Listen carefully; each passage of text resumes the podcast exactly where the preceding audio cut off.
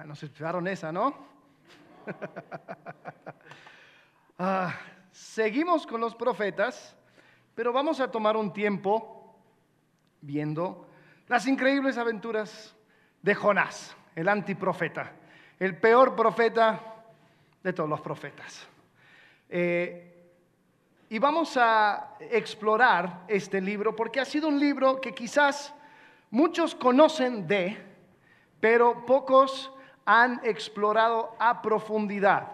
Entonces, juntos por las próximas cinco semanas vamos a estar viendo capítulo por capítulo la vida y el libro de Jonás. Entonces, eh, hoy va a servir como un tipo de introducción, como un tipo de panorama inicial que va a dar lugar a un estudio de los capítulos y de las diferentes eh, situaciones e historias que se encuentran dentro de Jonás.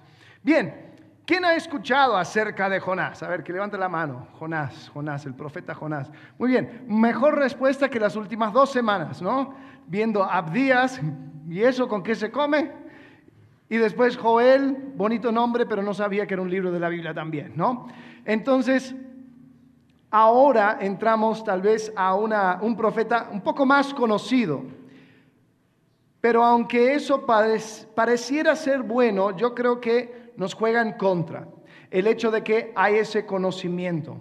Porque uno puede llegar a pensar de que sabe acerca de este libro y el mensaje de este libro, cuando en realidad lo que conocemos es la versión infantil, la versión VeggieTales, la versión de la canción. A ver, ¿quién, ¿quién, lo conoce?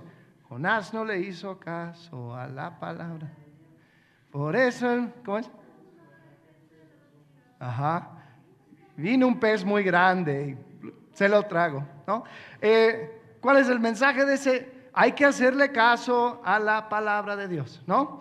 Eh, los, que, los que, como escucharon, los que crecieron en la escuela dominical, Ahí se les enseña esa cancioncita.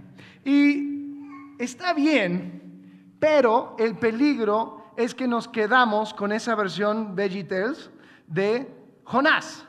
Ahora, yo creo que la palabra de Dios tiene mucho más profundidad que una simple historia acerca de hacerle caso a la palabra de Dios, porque si no, una ballena te va a agarrar. Eh, y hablando de la ballena, siempre han habido ese debate de si era una ballena, si era un pez grande. Eh, no, porque la palabra en hebreo fue tal. Y que eh, hicieron estudios científicos acerca de eh, la posibilidad de que un pez pudiera tragar un hombre y que saliera vivo. Y eso, eso siempre se vuelve el enfoque. Pero la verdad, el pobre pececito dura dos versículos en el libro de Jonás no es el centro, no es el punto. Es algo extraño, sí, pero no es el mensaje central. Entonces hoy quisiera pasar un tiempo estableciendo el panorama inicial, estableciendo el terreno para lo que van a ser estos próximos, eh, esta eh, mes, este próximo mes, eh, donde vamos a estar explorando este libro. Ah, esta serie eh, fue muy inspirado por una serie que predicó eh, Tim Mackey, que es el, co-creador de Bible Project. Siempre hemos puesto los videos de él. entonces se dice que es de honestos revelar sus fuentes, así que ya, ya lo saben. La verdad no, lo pongo, no pongo la grabación porque está en inglés, em, así que eh, ahí estoy citando mis fuentes.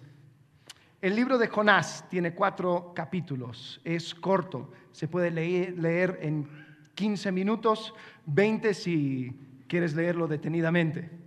Eh, y vamos a ir viendo diferentes elementos de este libro, porque es un libro muy diferente a cualquier otro libro que vemos en los profetas, la verdad en toda la Biblia, porque se lee como una comedia, se lee como eh, hay, elementos de sátira, hay elementos exagerados, la palabra en hebreo eh, que, es grande o enorme aparece 15 veces en estos cuatro capítulos.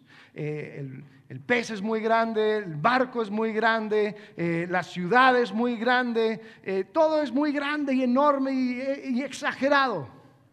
Y algunos piensan que quizás ah, Jonás era una historia como, como tipo parábola que se contó después y utilizando el personaje de Jonás. Otros piensan que era eh, una situación también histórica, literal, eh, pero con algunos elementos de exageración. Sea cual sea el tema, la verdad sí creemos que es la palabra de Dios y Dios quiso que este mensaje nos llegara a nosotros. Entonces, por eso vale la pena explorarla, indagarla y aprender de ella.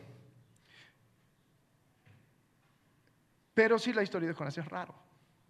Porque el que debería ser el bueno de la historia termina siendo el malo. El peor personaje de todo Jonás es Jonás. Él se encuentra con marineros paganos ellos alaban a Dios y sacrifican a Dios y siguen a Dios. Tienes a los asirios, que eran los seres más sangrientos de, aquel entonces, y ellos se arrepienten delante de Dios. Y Jonás, el que debería ser pregonero de Jehová, el que debería ser profeta de Jehová, está endurecido y oponiéndose a Jehová en cada momento. Es extraño.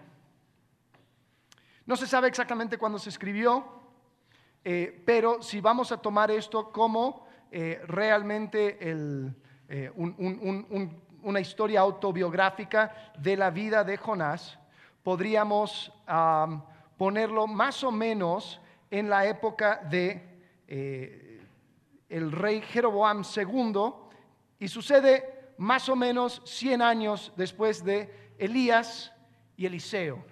Estuvimos estudiando acerca de Elías y Eliseo y ahora al ver eh, la vida de Jonás, más o menos 100 años después es cuando él vive. Y él aparece en otro lado en la Biblia y vamos, vamos a explorar ese tema, eh, pero primero vamos a, vamos a ir al texto, vamos a ver más o menos eh, algunas dinámicas de los primeros versículos. Jonás, capítulo 1, versículo 1, veamos. Dice, vino palabra de Jehová a Jonás, hijo de Amitai, diciendo, ok, Vamos a parar. Este vino palabra de Jehová a Jonás, vino palabra de Jehová a.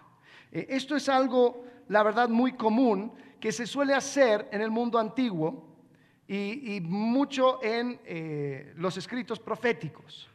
Vino palabra de Jehová a Samuel, a Salomón, a Elías, a Eliseo.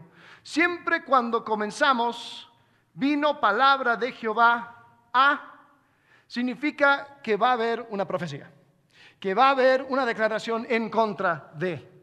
Eh, así como vimos en los últimos dos libros que estudiamos, Abdías, Joel, esto es la declaración en contra de. Esto es el mensaje en contra de. Entonces vino palabra de Jehová a Jonás. Entonces ya el lector le está preparando para algo, le está preparando para escuchar un tipo de mensaje. Pero eso no es lo que recibimos en Jonás. No recibimos para nada lo que se está esperando. No, no esperamos una historia autobiográfica de Jonás. Esperamos una profecía.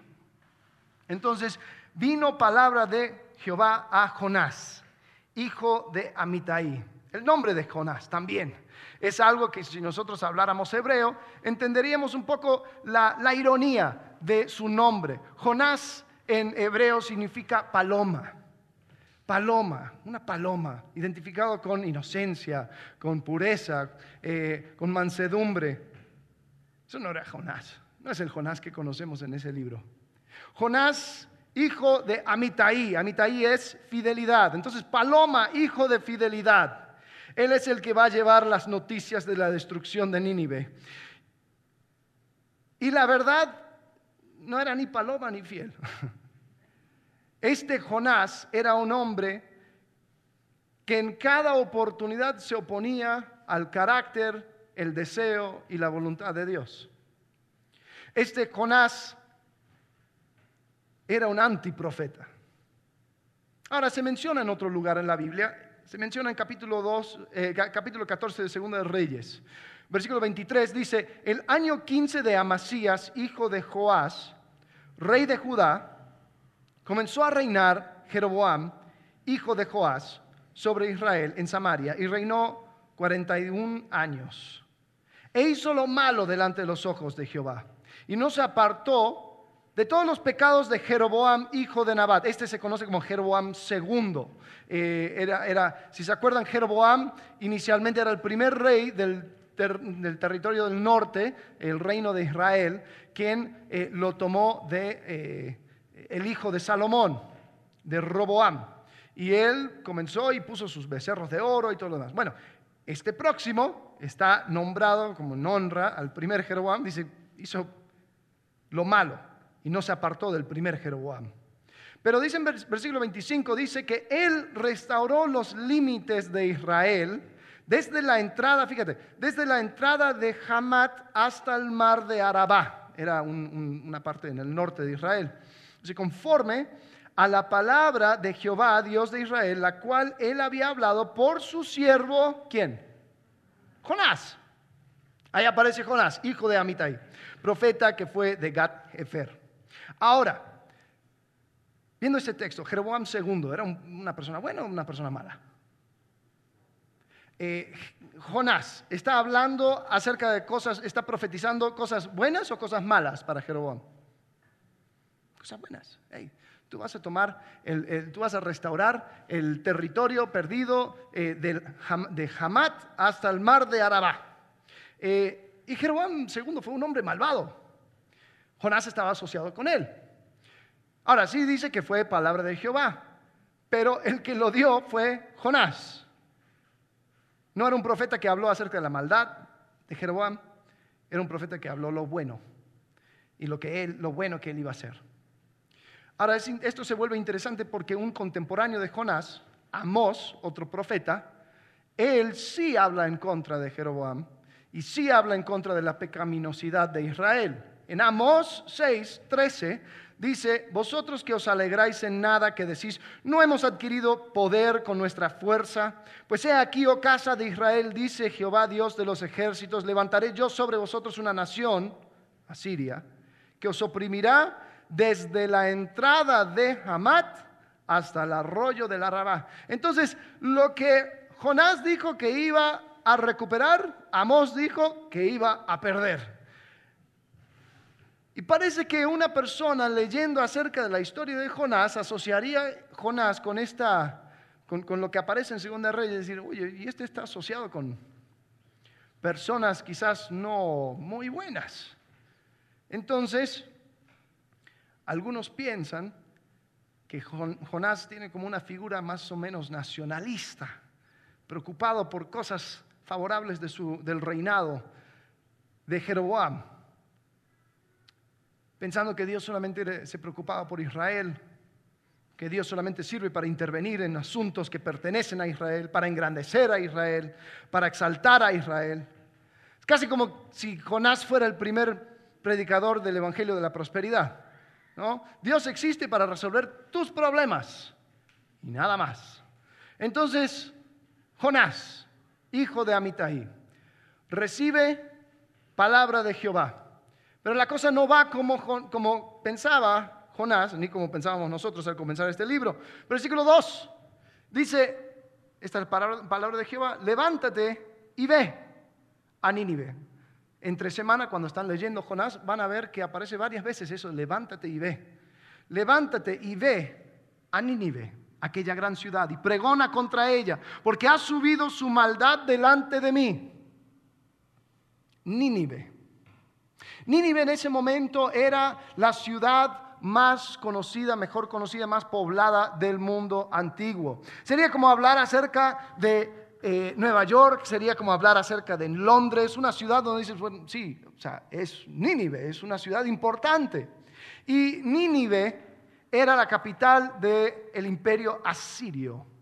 Hemos hablado acerca de los asirios, era un pueblo sangriento, era un pueblo que realmente se jactaban, les encantaba el hecho de que eran los más malos de la historia. Una cosa que hacían los asirios, por ejemplo, cuando tomaban una ciudad, buscaban los líderes de la ciudad, los sacaban de la ciudad eh, ahí en, vista plena del muro donde todos pudieran ver y así como una vaca muerta, les iba, pero vivos, les iba quitando la piel a todos los líderes de esa ciudad. Les quitaba la piel y se los mostraba a la ciudad. Mira, aquí, aquí están tus líderes.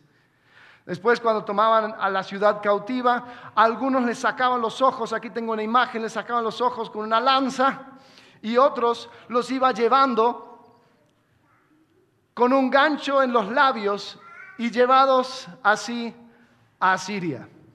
Entonces, y, esto, o sea, no, no, era la historia secreta de los asirios, o sea, esto, esto era su gloria, esto les, les, encantaba contar esto. Lo tenían los muros de los palacios, ahí se encuentran estas cosas.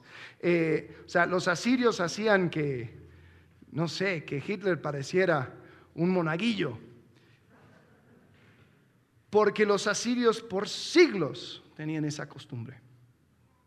Entonces, palabra de Jehová es, ve a Nínive, porque su maldad ha subido delante de mí. Como que Jonás diciendo, ah, sí, justo, recién. Eh, pero Jonás tenía la posibilidad, la oportunidad de ir y hablar en contra de Nínive. Pero no lo quiso hacer. Versículo 3. Jonás se levantó Fíjate, ¿cuál es el mandato? Levántate y ve. Jonás se levantó y se fue. se levantó para huir de la presencia de Jehová a Tarsis y descendió a Jope y halló una nave que partía para Tarsis. Ahora, Tarsis era, para que entendamos, Nínive es ahora eh, donde estaría Irak. Si tienes un mapa ahí en, en tus mapas de Google, si, encuentras la ciudad de Mosul en Irak, ahí está, para allá, hacia el este. Tarsis, algunos hay un poco de debate, pero, pero hay una cantidad importante que piensa que Tarsis está al final del mundo conocido, al occidente, a la tierra de plus non ultra, eh, non plus ultra, non plus ultra, sí, a España porque después de las columnas de Hércules no hay nada. Entonces, este Jonás se quiso escapar al lugar, al lugar más alejado, a Tarsis, para huir de la presencia de Jehová. Ahí dice, pagó su pasaje, entró en ella para irse con ellos a Tarsis, lejos de la presencia de Jehová. Jonás no iba a ser lo que Dios le había mandado. Jonás no iba a cumplir con la palabra de Jehová. Y ahora quizás pensando y viendo este cuadro diríamos, bueno, pero, se entiende. Era Nínive. Era un lugar donde si él aparecía, o sea, le podrían matar. Sería como llegar a Berlín en, en, el medio de la Segunda Guerra Mundial y empezar a hablar en contra del liderazgo. No, o sea, uno no hace eso. Y tal vez podríamos excusar a Jonás al decir, bueno, sí, tenía un poco de miedo. Pero eso no era el caso, porque Jonás mismo nos da la razón por la cual él huyó. En capítulo 4, versículo 2. Dice, oró a Jehová, Jonás, y dijo, oh Jehová, ¿No era eso lo que yo decía, aún estando en mi tierra? Por eso me apresuré a huir a Tarsis, porque yo sabía que tú eres Dios clemente y piadoso, tardo en enojarte y de grande misericordia, y que te arrepientes del mal. Yo sabía, Dios, yo sabía que tú les ibas a perdonar. Yo sabía que, eres muy misericordioso, que ibas a andar desparramando tu misericordia a un montón de personas que no lo merecen. Yo sabía que tú eres quien malgasta tu clemencia. Curioso, ¿no? ¿No se supone que el Dios del Antiguo Testamento es ese Dios airado con un relámpago en la mano listo para abrir la tierra y tragar a todas las personas que le crucen? Interesante que del peor profeta venga el reclamo de que Dios es demasiado misericordioso, que Dios es demasiado clemente. Creo que hemos errado en nuestro concepto de Dios. Hemos errado en pensar de que el estereotipo de un Dios airado es el común denominador que se encuentra en el Antiguo Testamento. Aquí en Jonás vemos totalmente lo opuesto. Pero no cabe duda que Jonás sí era una persona terrible. Y además de terrible, era una persona que tal vez, no sé, como que no le, no, no, no le fue bien el cálculo. Porque Jonás conocía los salmos. En el capítulo 2 de Jonás vemos una oración de Jonás, totalmente bañado en el lenguaje de los salmos, pero como que no tomó en cuenta Salmo 139 que dice, ¿a dónde me, me huiré de tu espíritu? Jonás se levanta para irse de la presencia de Jehová. Leemos que Jonás se sube a un barco, toma una siesta en su viaje a Tarsis, es despertado por marineros paganos que están orando a sus dioses y pregunta si él tiene un dios al cual puede orar. Luego Jonás le cuenta un poco la situación, dice, sí, yo estoy huyendo de Jehová porque yo, le, yo, yo temo a Jehová, el Dios que hizo el la tierra y el mar. Y, le cuenta, ¿qué haces? ¿Por qué? ¿Por qué nos hiciste eso? Bueno, no te preocupes, tengo la solución. Échenme al mar. Algunos piensan que tal vez era, era un acto muy noble de Jonás, diciendo, bueno, yo me voy a sacrificar por ustedes. No, no, no. Estaba tratando de huirse a donde Jehová ni no, no le podría agarrar. ¿Sabes qué? La muerte. Me voy a matar antes de hacer la voluntad de Dios, porque ahí no me puede, no me puede decir qué hacer. Pero Jehová tenía otros planes. Ahí es donde si le traga el pez, y así como submarino, le lleva en la otra dirección de donde vino y le escupa en tierra firme. Jonás en ese, en, dentro del pez tiene un momento donde él ora parece que se está arrepintiendo, pero la verdad que no. Cuando lo vamos a estudiar detenidamente en un par de semanas, nos vamos a dar cuenta que tiene todo tipo de lenguaje egocéntrica. Jonás no está aprendiendo su lección y lo sabemos porque en el capítulo 3, cuando él llega a Nínive, él predica en contra de Nínive. Él predica una predicación de cinco palabras. En el hebreo son cinco palabras lo que él dice. Nosotros eh, nos llega al español como, de aquí a 40 días Nínive será destruida. Y es curioso que no hay nada de detalles, no hay razón, no hay una oportunidad a apelar, nada. Es casi como si Jonás estuviera haciendo el equivalente a eh, los contratos de tarjeta de crédito cuando tú ves los términos y condiciones, hacen todo lo posible para hacerlo lo más eh, difícil de entender y leer posible, para que tú no comprendas. Y Jonás estaba haciendo eso, cinco palabras. Pero Dios usa esas cinco, cinco palabras para hacer que toda la ciudad se arrepienta.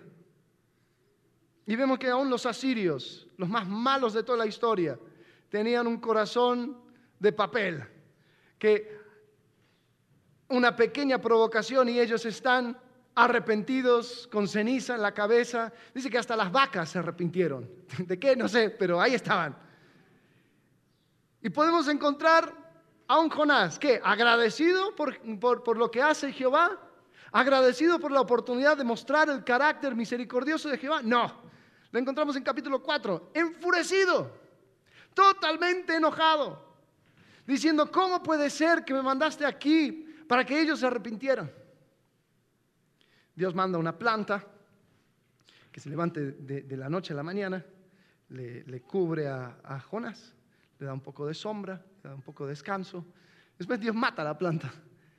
Y una vez más Jonás se enfurece y dice, quiere morir, porque ¿cómo puede ser, Jehová, que me quites esto?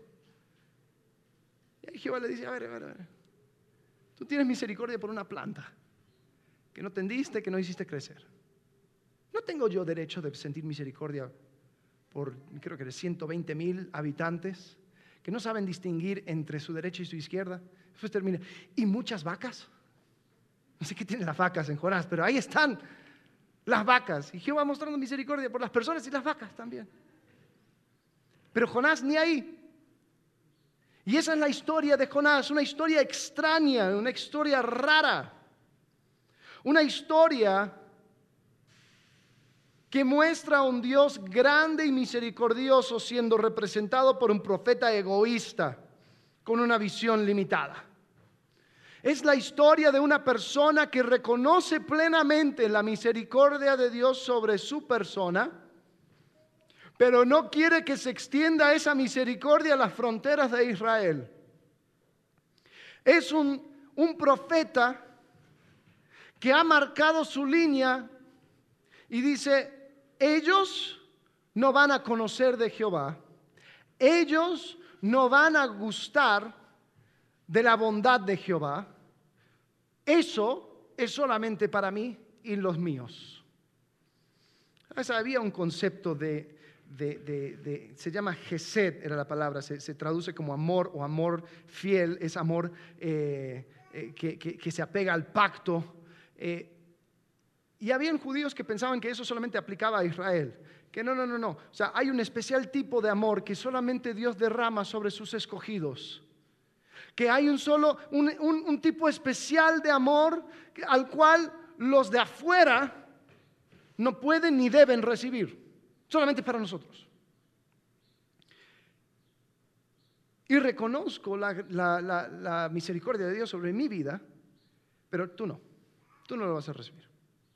Ahora una pregunta, ¿quiénes de aquí nacieron y crecieron en Querétaro? Original, son, de, los, de los pocos. Bien, ¿quiénes no? ¿Quiénes son foráneos, extranjeros? Mírense, mírense, ahí pueden juzgar. Ok. Um, Querétaro para, para, muchos, especialmente los que vienen del, del, Distrito Federal y sus alrededores, es como un, un secreto que todos quieren guardar. Porque llegan y hay todavía con el acento al, al DF, entran a Querétaro, bien, ahora soy de acá. Y no tardan tres meses en empezar a quejarse por todos los chirangos que vienen. ¡Ah! ¿Cómo puede? ¿Viste? Por eso tanto tráfico. ¿Y yo qué? Y piensan que ellos tuvieron el privilegio de cruzar el umbral ya a espaldas de Conín y cerrar la puerta detrás de ellos. Y se acabó. Nadie más. Nadie más puede entrar. Y aceptamos todos los privilegios que, que vienen con vivir en esta ciudad, pero se lo queremos negar a cualquier otro que viene después de nosotros. Que entiendan bien. Muchas gracias. Quédate donde estás. ¿Sabes? hablando acerca de este libro. Este libro no es solamente una historia de la vida de Jonás. Este libro es un espejo y es una oportunidad de vernos a nosotros en ese espejo. Porque este libro se lee con elementos de sátira, con elementos de comedia, es un comentario político. Y así como cualquier eh, comedia o, sátira política, nos reímos, pero sabemos que se trata de nosotros. Sería como broso ese tipo de cosas, ¿no? Algo más o menos por ahí. Es una cosa donde ja, ja, ja, ja, ja, sí, pero está hablando de nosotros. Y una de las cosas que queremos explorar en el libro de Jonás es qué revela acerca de nuestro corazón. ¿Qué revela acerca de la naturaleza de la obediencia y la desobediencia.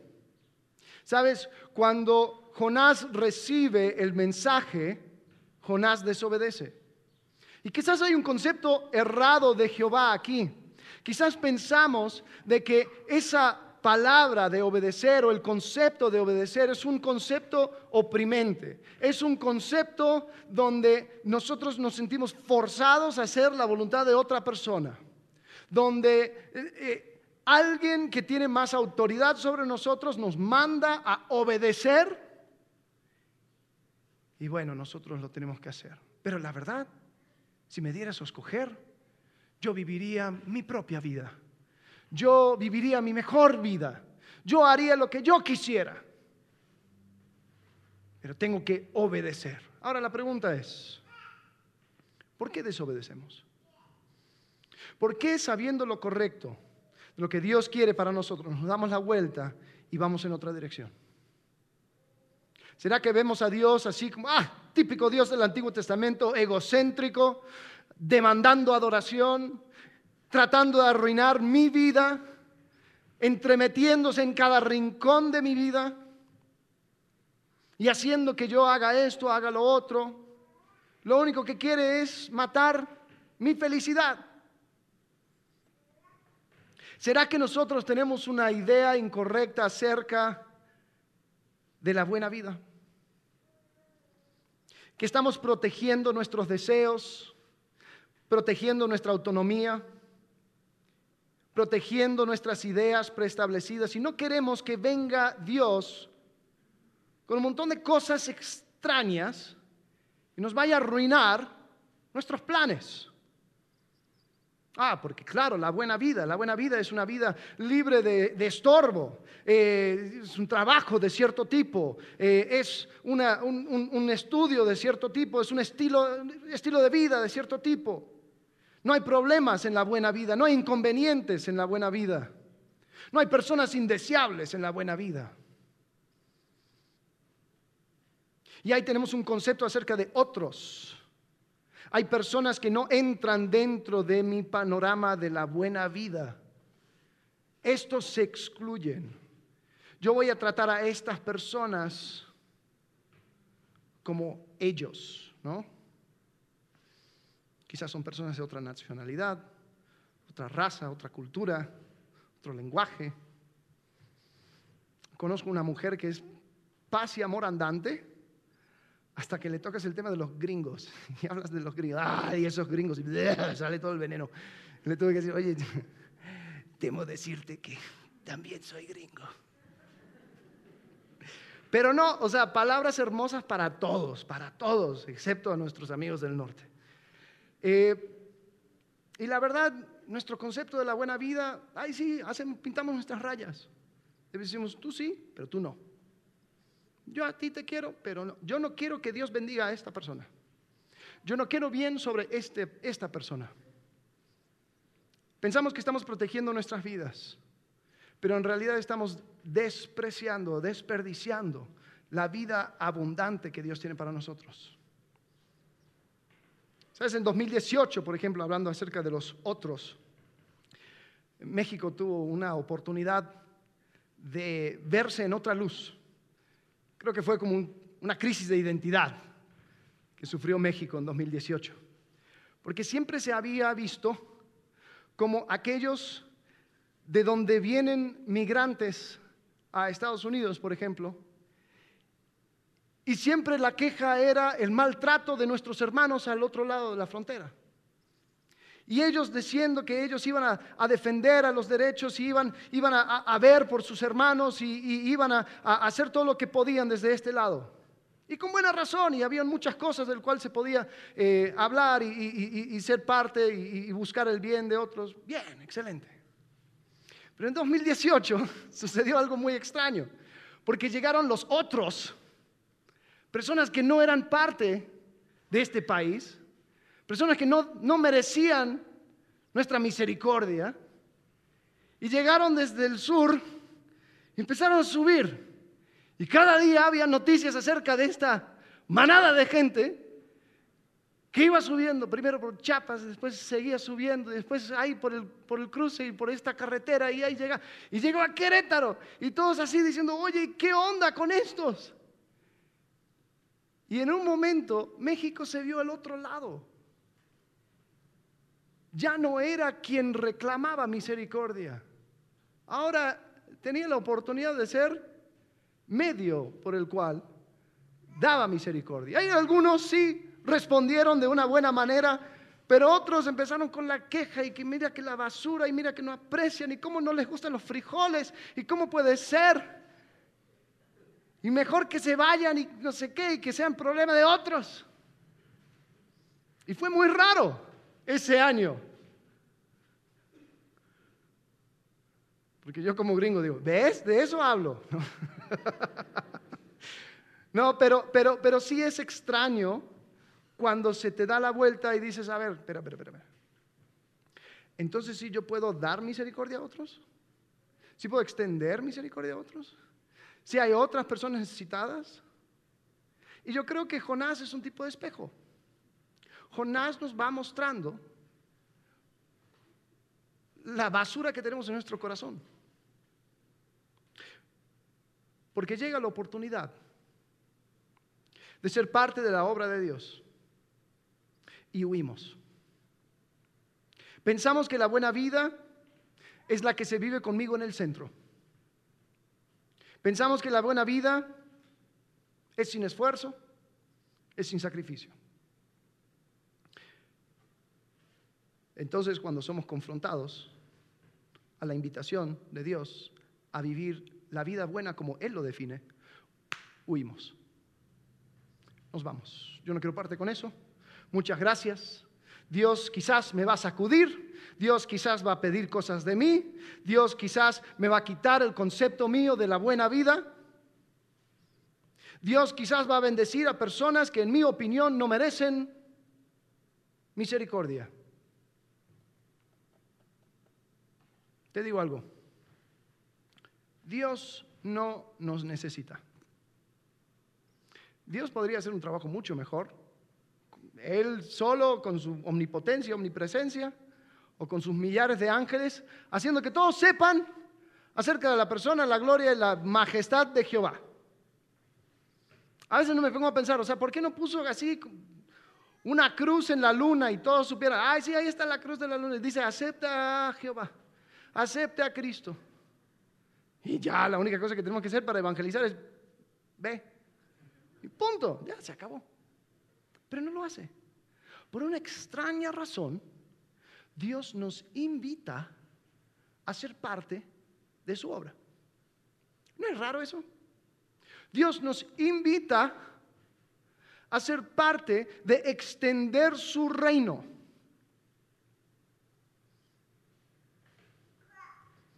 Entonces, cuando llega la invitación de Dios, a obedecer no es un mandato oprimente, es una invitación a ser su agente de amor, gracia y misericordia. Es una invitación a ver la vida desde su perspectiva y aunque no nos necesita, igual nos invita. En Lucas capítulo 14, versículo 16, Jesús está hablando acerca de la visión limitada de, de algunas personas. Dice en 16, Jesús dijo, un hombre hizo una gran cena y convidó a muchos. Y a la hora de la cena envió a su siervo a decir a los convidados, venid, que ya todo está preparado. Y todos a una comenzaron a excusarse. El primero dijo, he comprado una hacienda y necesito ir a verla. Te ruego que me excuses. Otro dijo, he comprado cinco yuntas de bueyes y voy a probarlos. Te ruego que me excuses. Y otro dijo, acabo de casarme y por tanto no puedo ir. Vuelto el siervo hizo saber estas cosas a su señor. Entonces enojado el padre de la familia dijo a su siervo, ve pronto por las plazas y las calles de la ciudad y trae acá a los pobres, los mancos, los cojos y los ciegos. Y dijo el siervo, Señor, se ha hecho eh, como mandaste y aún hay lugar. Dijo el Señor al siervo, ve por los caminos y por los vallados y fuérzalos a entrar para que se llene mi casa, porque os digo que ninguno de aquellos hombres que fueron convidados gustará mi cena. Era la advertencia acerca de una visión limitada. Una visión que era de cosas, de casas, de terrenos, de relaciones. Cosas buenas, ojo, pero cosas que cuando se pone incorrectamente en prioridad, excluye a lo que Dios quiere hacer a través de nosotros. Y Jonás también tenía una visión muy limitada acerca de quién era Jehová. Él quizás lo quería para un Israel fuerte, un Israel de victoria en victoria, un Israel eh, que se apoderaba de sus enemigos. Pero Dios le quería mostrar a Jonás una visión mucho más amplia. Y Jonás lo rechazó. Para Jonás, él pensaba que estaba corriendo por su vida, pero en realidad estaba corriendo de su vida. Estaba corriendo de la vida por el cual Dios le había creado para ser ese agente de, de amor, de misericordia, de gracia. Él estaba alejándose del propósito que Dios tenía para él, pensando que huyendo iba a encontrar plenitud. Dejó a un lado a lo máximo que podía experimentar. Y creo que tú y yo lo hacemos muchas veces, muchas veces por una visión limitada. Dejamos a un lado la única cosa que puede traer satisfacción verdadera, la vida vivida en obediencia a Jehová. ¿Por qué huimos? ¿Por qué huimos? ¿Qué estamos protegiendo? ¿Qué estamos tratando de mantener en la mano a puño cerrado? En Colosenses capítulo 3, con esto termino, versículo 1. Dice, si pues habéis resucitado con Cristo, buscad las cosas de arriba, donde está Cristo sentado a la diestra de Dios. Poned la mira en las cosas de arriba, no en las de la tierra, porque habéis muerto y vuestra vida está escondida con Cristo en Dios. Cuando Cristo, vuestra vida, se manifieste, entonces vosotros también seréis manifestados con Él en gloria. El versículo 5 comienza así, dice, haced morir pues lo terrenal en vosotros. Haced morir pues lo terrenal en vosotros. Ya que Cristo es tu vida, ya que tu vida se encuentra escondida con Cristo en Dios, haced morir pues lo terrenal en vosotros. La pregunta es, ¿qué tiene que morir en tu vida? Para que dejes de huir de tu vida, de la vida verdadera que se encuentra escondida con Cristo en Dios. Quizás para algunos tiene que morir el concepto de la buena vida, el concepto de la vida independiente, de Dios, la vida donde la libertad existe para que tú puedas hacer lo que tú quieras.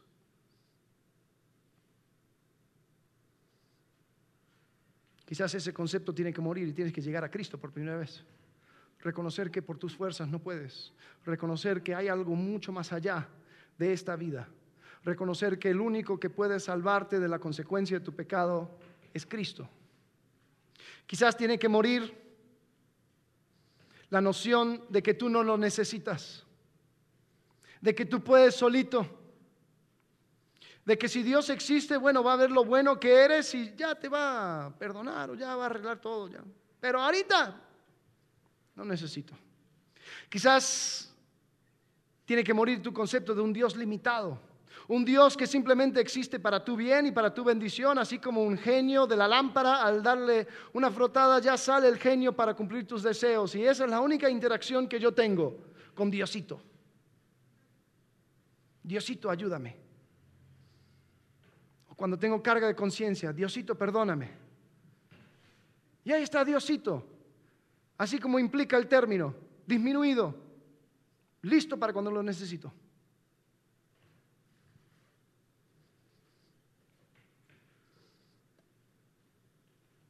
Quizás tiene que morir la idea de que hay áreas de tu vida donde Dios no tiene derecho a opinar. Así como Jonás. Jehová, donde tú quieras. ¿eh? Ahí, ahí tú dime y estoy. Siempre y cuando esté dentro de territorio nacional. Afuera no. Pero aquí, hey, Jehová, no hay problema. Quizás tiene que morir ese concepto en ti. Señor, haré lo que tú quieras, excepto perdonar a esa persona.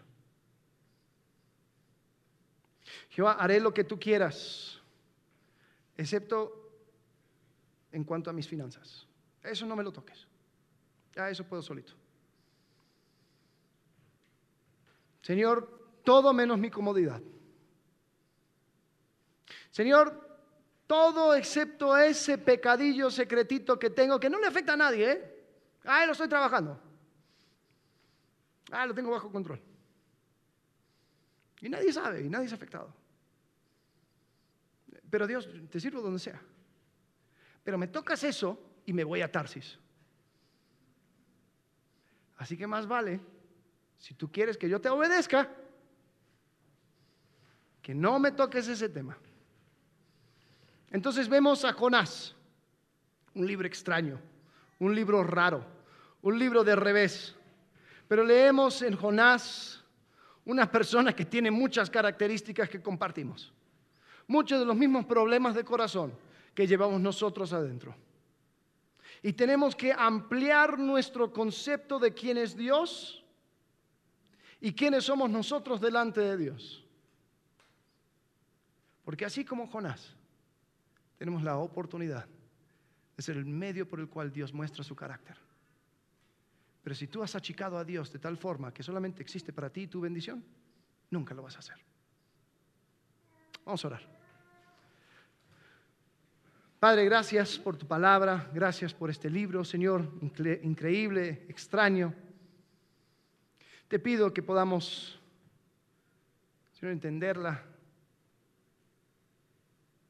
ver la persona de Jonás y ver cómo Él se refleja en nuestro propio corazón. Señor, perdónanos por desaprovechar esas oportunidades que tú nos das para ser parte de tu obra. Señor, te pido que podamos mirarte con ojos nuevos, que podamos apreciarte, Señor, como ese Dios grande, misericordioso y clemente que eres. En el nombre de Cristo Jesús. Amén.